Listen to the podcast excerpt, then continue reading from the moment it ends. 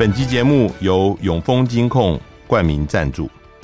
翻转金融，共创美好生活，以新闻开启国际视野。永丰金控与您一同掌握全球脉动。大家好，欢迎收听联合开炮，我是郭崇伦。呃，最近中国大陆的新冠疫情呃非常严重啊。呃，我们今天呃邀请在现场的是呃赖景宏，联合报的大陆中心的资深记者。那他采访大陆新闻超过三十年，我们今天呃想请他来谈一下他所看到或他所呃认为未来的中国疫情的发展。景宏你好。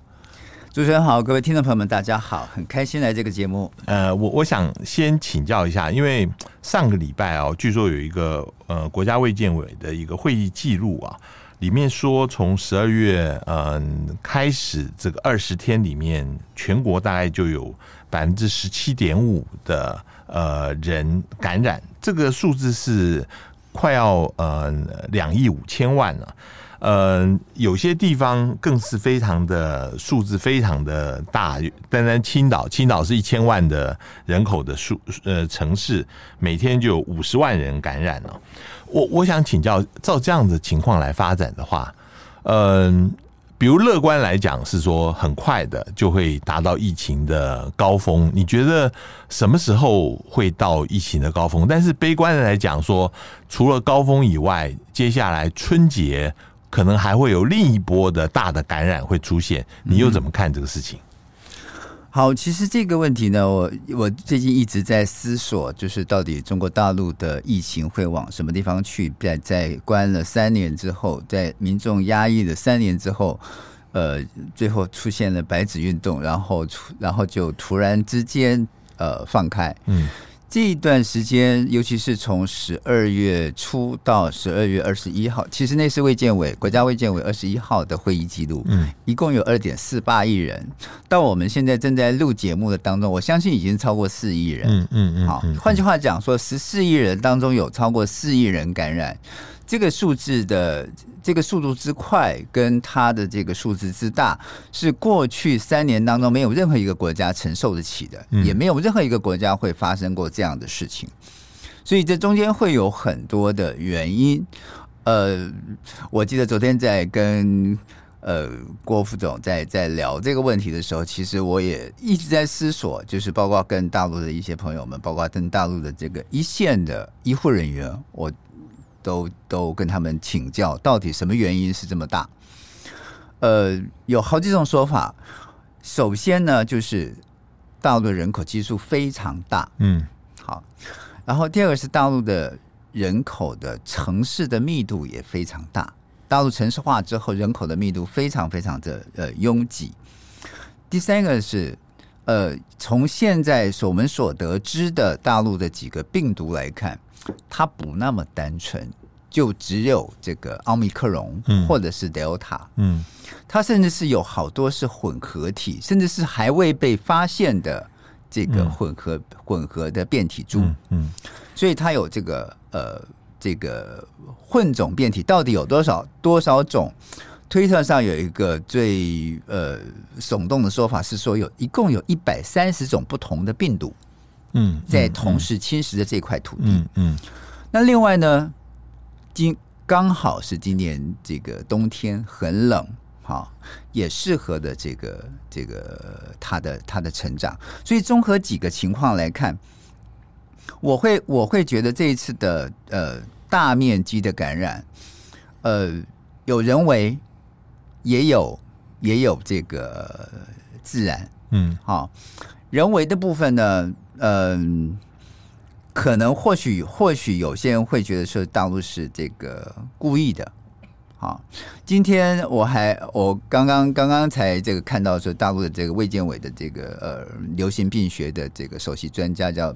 曾光，曾光他他就讲说是这个呃大陆是科学有序的放开，并不是躺平。嗯，换句话讲，他躺他强调的不是摆烂。嗯。但是我们在现场看到的呢，是我们在一线的这个工作同仁所看到的是，呃，缺医少药，好，所有的医疗资源都崩溃了。嗯，好，不管是大城市、二线城市、三线城市，啊，呃，再来就是他们的这个医护人员感染都还要上班。嗯，然后昨天最新的消息是，上海的殡仪馆要求党员跟干部来加入义工、志工团队啊，嗯、因为实在是无法收容。嗯，好，无法收容每天这么多的这个遗体要火化。呃。非常坦白的讲，说大陆并没有做好这次的准备，嗯，好，并不是在做好这个医疗准备之后就放开，是政策突然就放开，嗯，这跟曾光所说的是大相径庭的，嗯，好，再来就是，嗯，如果说这中间有人为的因素啊，嗯，有一种说法是说，因为本来这个病毒的目标对象就是老人。在这一次，经由这样的一个大清洗，刚好可以把许多的老人啊，许多的老人，在这一次的清洗当中，嗯，国家可以省掉很多的养老基金。这个是阴谋论了，不不，我我我想问你，其实，嗯，这个对于任何国家来讲，是，嗯，首先受到的冲击就是。你如果说是年轻人，有些根本不会有症状，或者是有了症状以后就当成一个感冒来处理啊。那问题是，就是老人跟呃有慢性病的人，那在这一次的病毒侵袭之下哦，可能就就没有办法活活过来了。因为这一次按照现在的估计，可能会上百万人的人呃死于这一次的那个疫情。那嗯。原来，呃，有一个说法是，大陆经过复旦跟呃美国的一个大学的研究，他们就推估了可能会有造成这样子的冲击，所以那个时候，呃，用这个理由来支持 迟迟不放开，说那个时候，呃，因为我们没有办法，呃，整个医院的设备没有办法接受这么多的重症病人，我没有办法承受这么多的死亡，那。可是为什么现在又要放开呢？难道完全没有想过是没有准备吗？这怎么解释呢？非常有意思。其实，其实，呃，郭老师问这个问题啊，我从我的角度来看，我我到目前为止，我还是相信这个习近平总书记，他还是希望是动态清零的。嗯，他没有放开过。是到目前为止，他也他也不想放开过。但是是时事逼着他不得不放开。我所谓的时事逼着不逼得不得不放开，是有是有几个理由。比如说，我们看到十二月上旬，也就是十一月，今年从一月到十一月，从地方上缴到中央的税收，广东占了百分之四十。嗯，而且广东还经历过好几次的封城。啊，包括广州市跟深圳市，在这样的状况之下，你其他可以跟广广东媲美的，比如说江苏，比如说山东，比如说浙江跟这个上海，上海甚至是负是赤字，嗯嗯嗯，这个让中央就非常非常的 surprise，嗯，好，再来是第二第二个原因是地方治理出现了很大的问题。地方治理出现什么问题呢？我们不知我们知道过去地方的经济是有三大支柱啊，基建、金融、房地产。嗯，然后今年陆陆续续出状况的是，你看河南的乡镇银行的问题，然后出现的是这个房地产的暴雷。嗯嗯，几乎所有上市公司的房地产几乎都是负负数的啊，除了万科。呃，少数几家早期已经做了一些土地的整理之外，绝大部分的，你像融创、像恒大，都已经付不出外债了。这一点有很多很多台湾老百姓不理解，说为什么他们需要借外债？因为二零一八年习近平就开始紧缩金融，不让这个金融金融银行贷款给呃房地产，所以他必须去国外去募资。好，国外当时看到他，你是全国排行前前五大，嗯、我当然借你啊。嗯，呃，他现在连外债这个利息都付不出来，更别说本金了。嗯，好，所以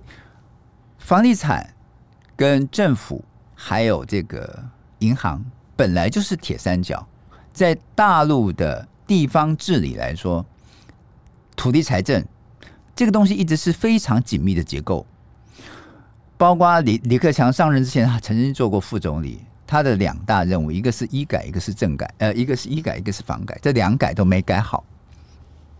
越改房价越高。所以你看到从两两千年开始，一直到今年是二零二二年的大陆房价几乎没有跌过。嗯嗯，甚至连在疫情期间都还是微幅的上涨啊。但是现在所看到的是房地产几乎是一片崩跌。嗯嗯。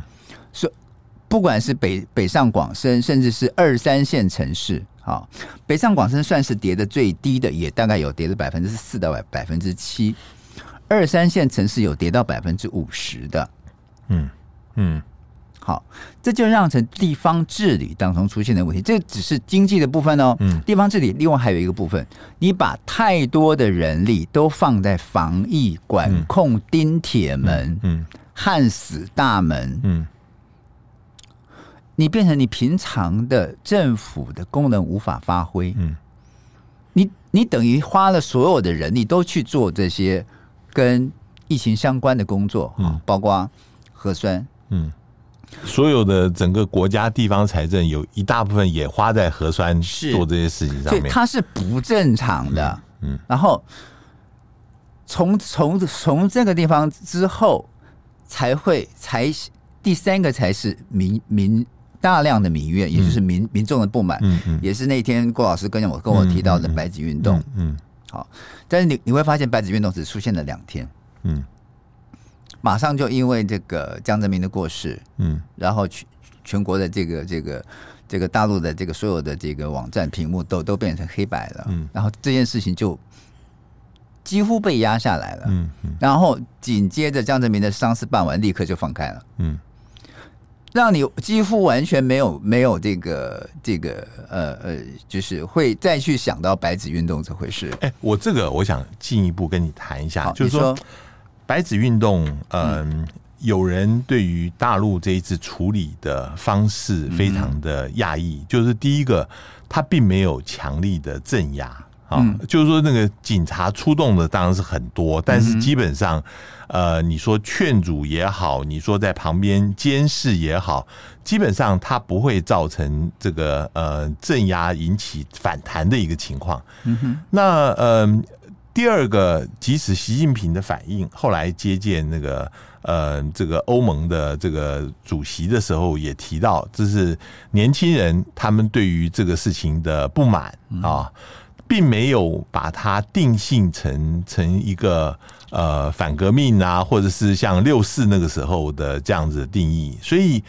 嗯、你怎么看？就是说，是完全把它视为一个呃不要去呃。镇压它引起反弹的一个反应呢，还是怎么样看这个事情？因为我们知道，外面当然有一些人认为是白纸运动促成了后来的放开。你我们之前也谈过，你对于这样子的说法是并不相信的。是的，你你怎么谈谈一下这个事情？好，我们先看白纸运动出现前十五天。美国大使馆已经公布了，要求所有的在美呃在中国地区的中国大陆地区的这个侨民，还有学生、留学生，准备好十四天以上的药品，还有这个呃食物，还有包括相关的一些必生活必备用品。后来出现这个呃白纸运动，有很大一部分状况是校内已经感染了，嗯。校内已经出现感染，然后学校已经找不到地方让他们隔离了。呃，在大陆所有的大学都是他们叫高校啊，他们都是叫他们用所谓的闭环管理，就是呃进出都在这个这个框框里头，像这个玻璃玻璃架里面哈，玻璃框架里面，你是不能出去的。他们到最后是没有没有地方让这些隔离了，然后阳的阳的这个学生跟这个没有没有阳的学生是混住在一起，或者是一起去上课的，嗯、或者是他们已经搞不出密接跟次密接了，嗯嗯嗯嗯嗯，所以同学们之间会有很大的抵触情绪。我去上课是去上呢，还是不去上？你都在宿舍里上网课，那我不如回家。所以。白纸运动起因是这个，起因是那个时候在学校里头就已经封不住了。第二是为什么你看到这些白纸运动，就是官方没有像这个这个大规模的这种这种学生运动一样这样这样？那很简单嘛，因为现在所有地方都有探头，都有监视器，好，所有都有 camera，所以一个都一个都跑不掉。我是你管你是不是举的是白纸。他要抓应该是很容易抓吧，所以我觉得是有人刻意把这个东西放出来。嗯，好，这个人是不是他的意见跟这个呃北京最高最高层的意见有有不同？嗯，我不清楚。嗯，但是各个地方都可以百花齐放。你换句话讲说，各个这个城市的大学，尤其是著名的大学。包括清大、北大，嗯，嗯，可以用这种方式使用。我觉得是某些人默许，某些人的默许，甚至有可能你觉得这是用来作为后面解封的一个借口吗？我不这么认为啊，嗯、我我我真的觉得白纸运动跟我后面我们要讲的这个主题真的关系不大，嗯，真的关系不大，它只是一个花絮，而这个花絮是告诉老百姓。呃，告诉呃，这个这个国外跟跟国内的老百姓，就是民众已经忍无可忍，嗯、就是我忍了三年，到最后不但没有得到什么更好的成果，或者看到一一丝曙光，嗯嗯、我看到的是更长的黑暗，嗯、而这个黑暗是让我在，我我我可能念了四年的大学，我三年在念我在读网课，然后我我马上要毕业了。我还看不到我的工作在哪里，然后所有的科技大厂在裁员百分之三十到四十，嗯，我去面试的机会都没有，嗯，是他看不到长夜的尽头，所以他才会有会有会有白纸运动，然后紧接着白纸运动为什么会这么快的放开？我觉得这中间有一些说法啊，比如说比如说这个，嗯，你看。很多人都说习近平心中有一个崇高的理想，好，为了实现他心中的目标，没有什么做不出来的。这一点从我过去采访他的他的这种呃这个印象当中，似乎好像他也是一个意志很坚定的人。好，呃，就就像我节目刚开始所说，我到目前为止我也觉得他的他原来的想法就是要清零，而且这个始终没有没有没有动摇过。有人曾经会说，这个是李克强是另外一条路线。好，这李克强一直都都在讲说，我们要发展经济啊，我们不能让这个疫情抹抹杀了我们的经济，不能让这个呃这个产业链脱钩，不能让这个产业跟这个国外的这个贸易脱钩等等。表面上看起来是是不是两条路线的斗争？表面上看起来是这个呃。两种不同的做法跟说法，但事实上，他们他们一他们一直都是同一帮人在做一件事，就是他们会在强调，在总体是是动态清零的动态清零的这个目标跟总方针之下去发展经济，尽快的让经济恢复跟复苏。嗯，但是你有了那个前提，你后面就不可能复苏。嗯。你说李李克强会不知道吗？他当然知道。他剩下三个月的任期，嗯，好，他三月份就要卸任了。他怎么会不知道讲这个东西是没有用的？但是他必须讲，这是他的工作，因为他负责经济。所以总体来说，还是按着孙春兰副总理的这个总这个动态清零的方针去做的。嗯，做是孙春兰在做，嗯，喊是李克强在喊。所以我从来不觉得这是两条两条路线斗争。如果真的有两条路线斗争的话，李克强就不会忍了十年，最后就最最后还连这个人大委员长他都他都不干。嗯，好，所以呃，我是认为现在有现现在有一种新的新的想法啊，我觉得就是就像我们刚刚讲说，李克强就就是没有足够的政治资本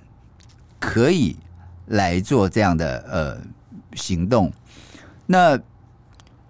我觉得也有一有一种说法，你可以参考哈，就是就是。大陆大陆自己里面有一个这种经济改革派，就像我刚刚讲的，为什么会突然会放开？你经济面、基本面撑不撑不住了，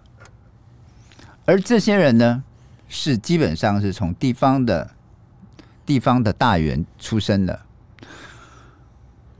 这一次掌权了，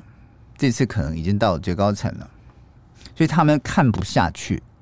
他们觉得如果再这样下去的话。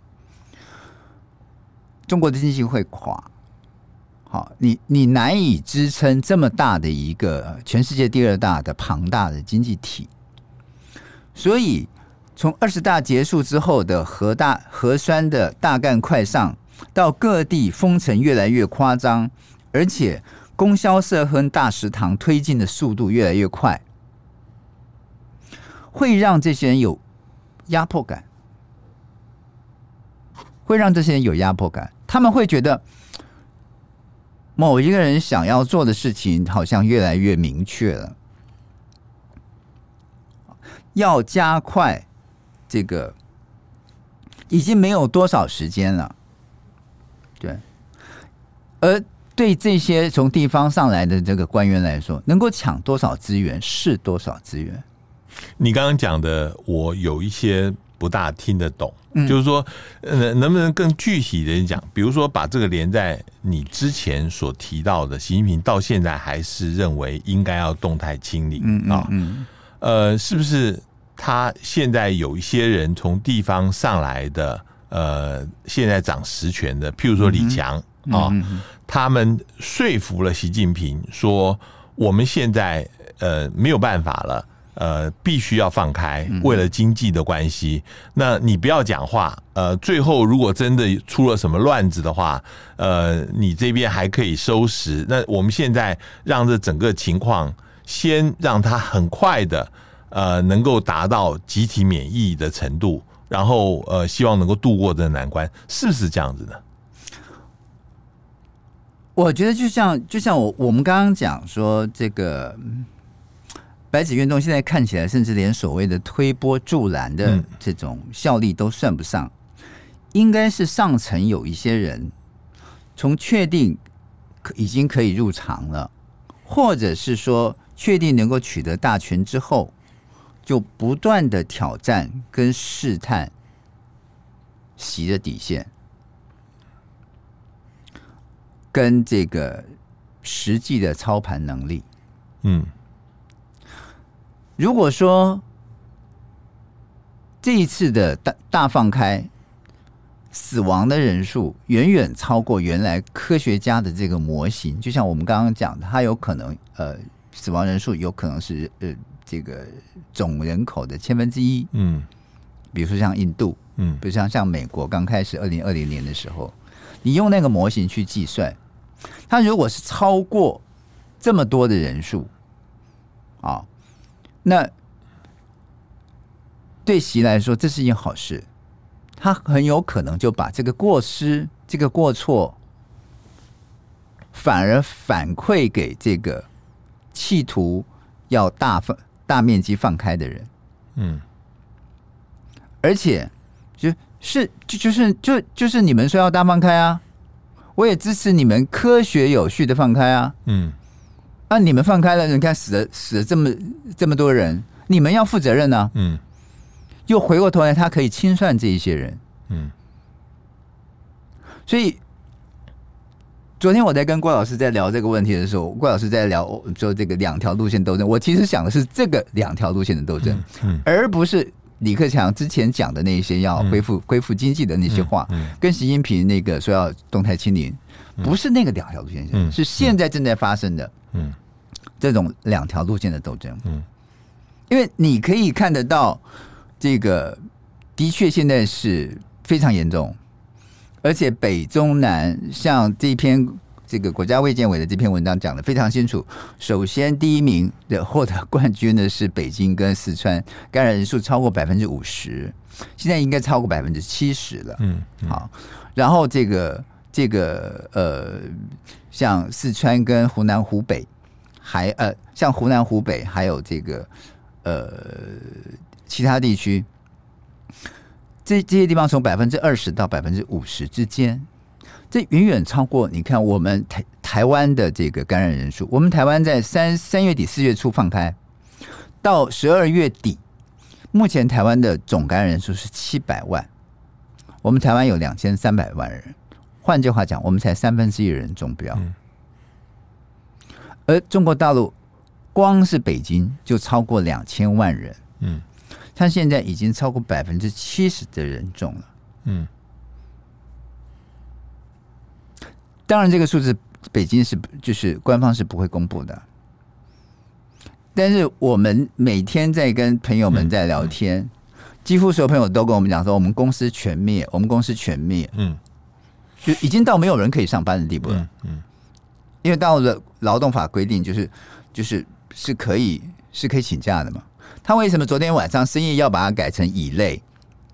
乙类乙乙管就是。你也要上班，嗯 嗯，就是他他不算在你劳动法的保护之内。你阳了，你也要上班，你在家上班可以吧？嗯，对。那我会觉得现在就是呃，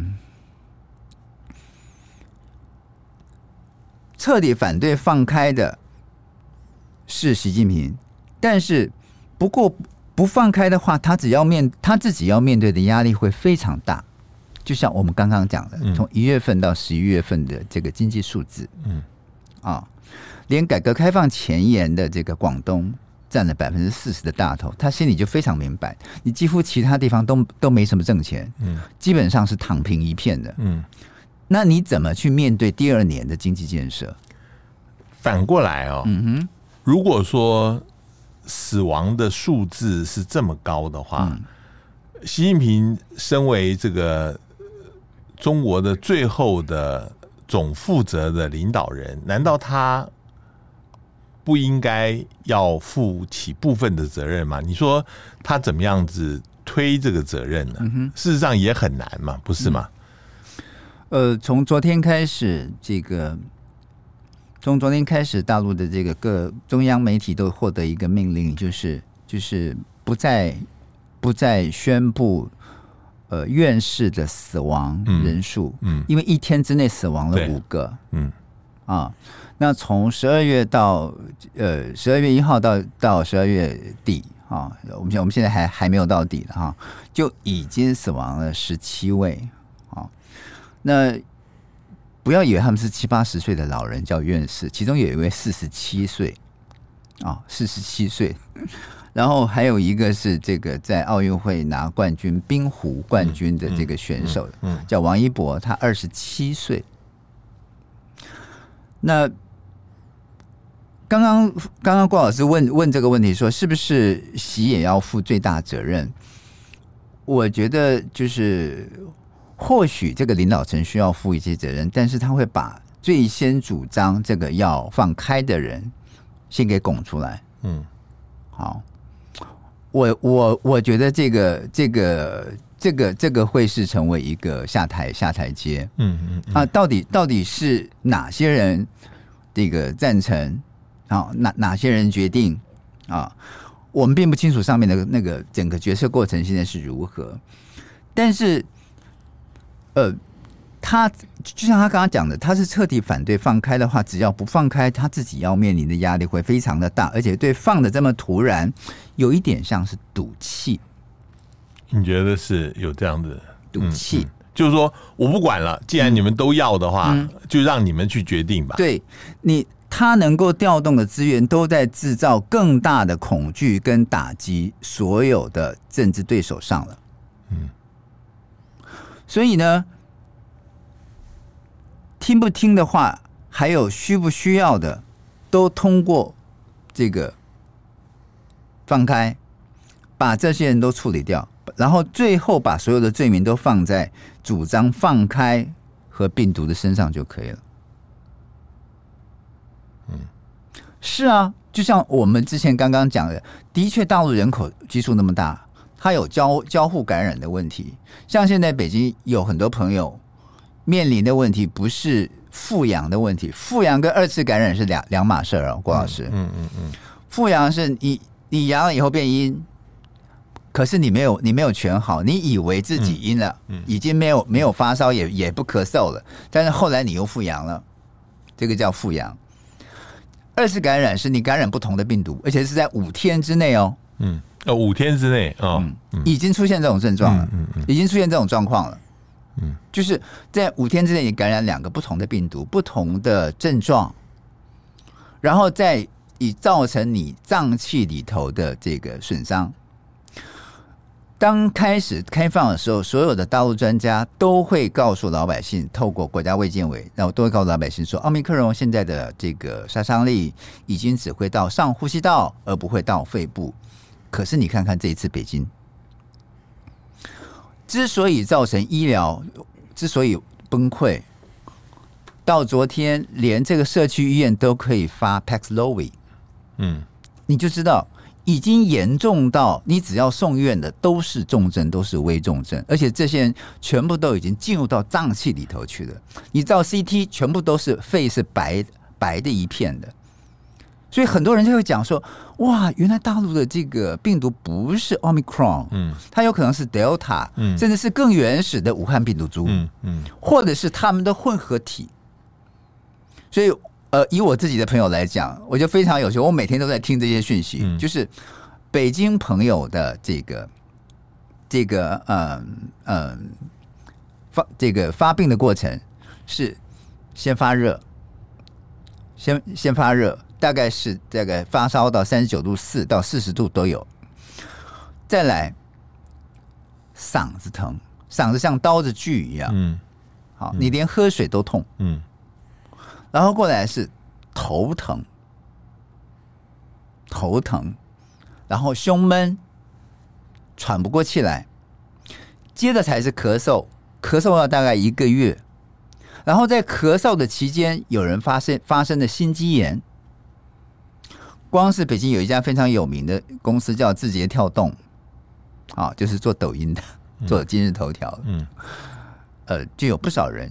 有心肌炎的这种状况发生。换句话讲，它会侵入到其他的脏器，嗯，它远远不是我们台湾现在流行的奥密克戎的这种症状，远远不是。嗯，北中南，尤其是呃广州跟深圳，除了轻微的发烧、咳嗽比较久、全身骨节酸痛跟肌肉酸疼之外，它没有太多的症状。这有比较有可能是奥密克戎的这个这个情况。至于内陆，越北越严重。好，就我们刚刚讲最严重的是是北京跟四川嘛。换句话讲，整整个长江以北都还含有 Delta，甚至是呃原始病毒株的这些的攻击性的可能。嗯嗯嗯，呀，你觉得照目前来看，嗯、呃，在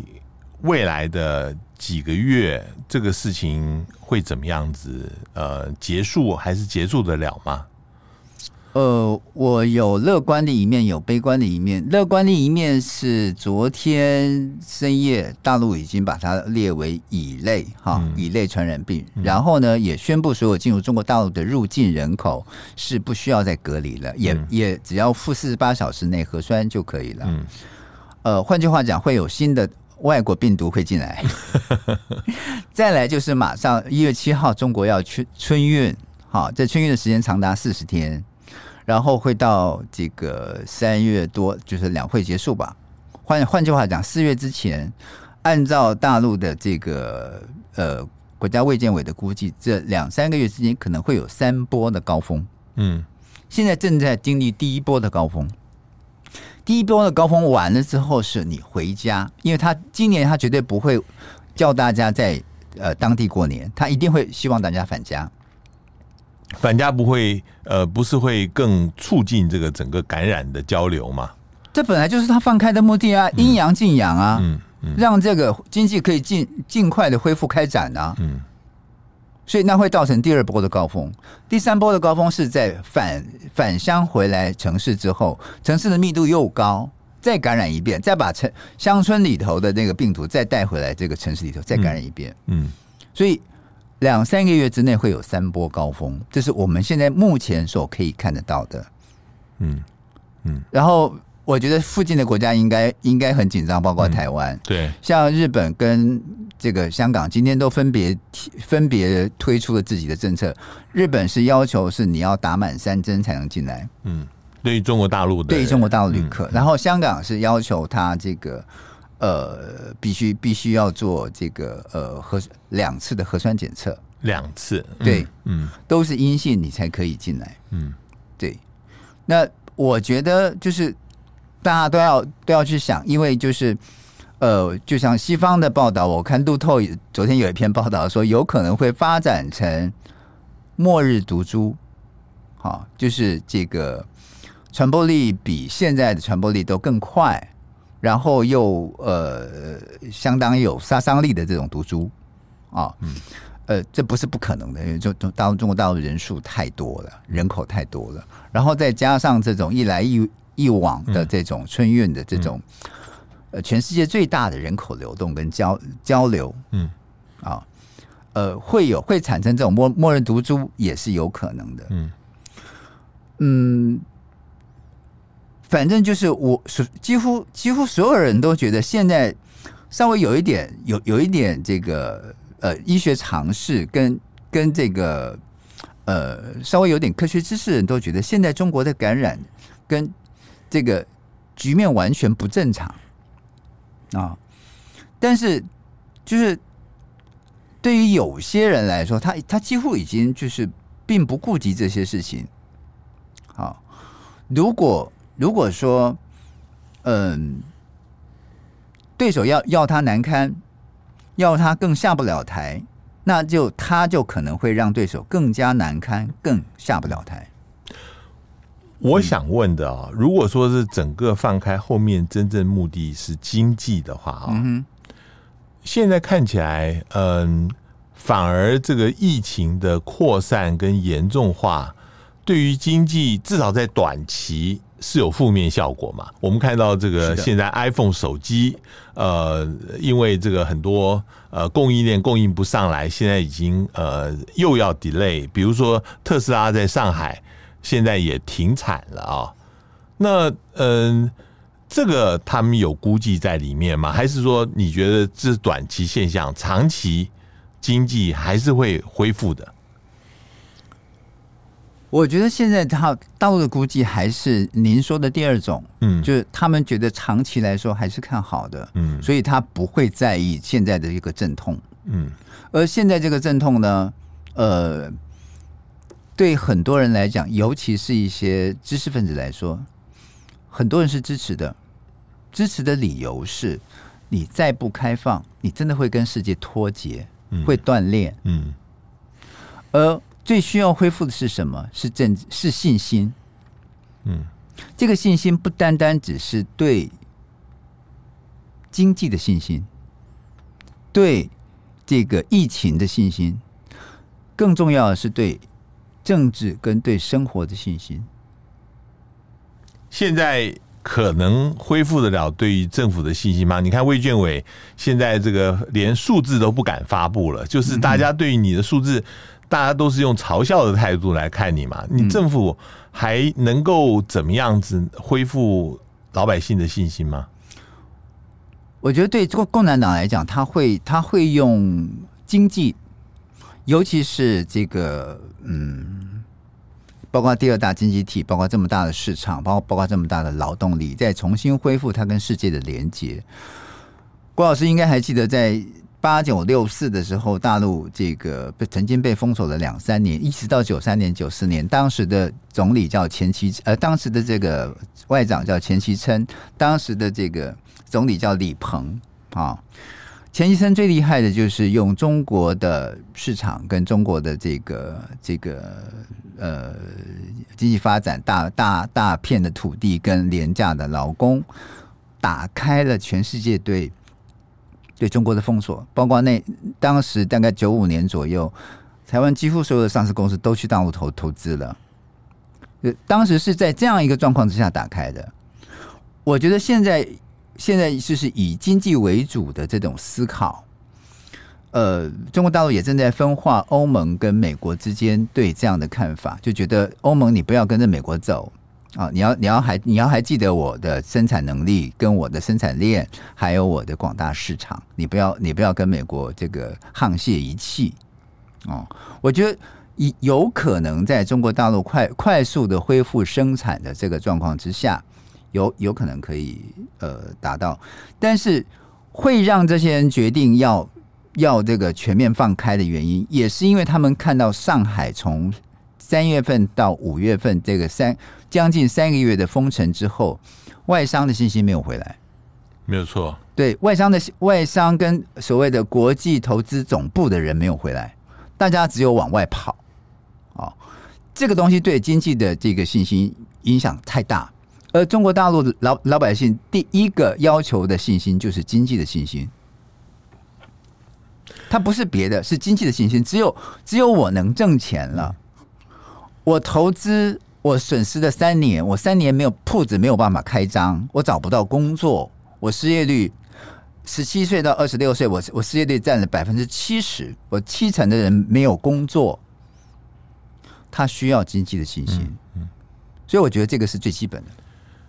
我我最后问啊，你现在大陆现在已经开了，呃，只要做一次核酸，嗯，确定没有病毒就可以进去了。嗯哼，那究竟还有多少人这个时候想要进大陆？你如果说很好久，呃，被封在外面的这些回来看家人，这是一种。嗯，但是你说对于国际的投资的，他们原来离开上海是仓皇仓皇逃出来的，仓皇逃，包括包括很多台商在现在赶回去嘛，或者是说像媒体啊，你像你这样子，如果说又要派你回大陆的时候，这个时候是一个好回去的好时机吗？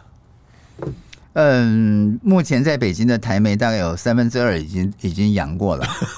已经成为阳过，现在正在变成阳康啊，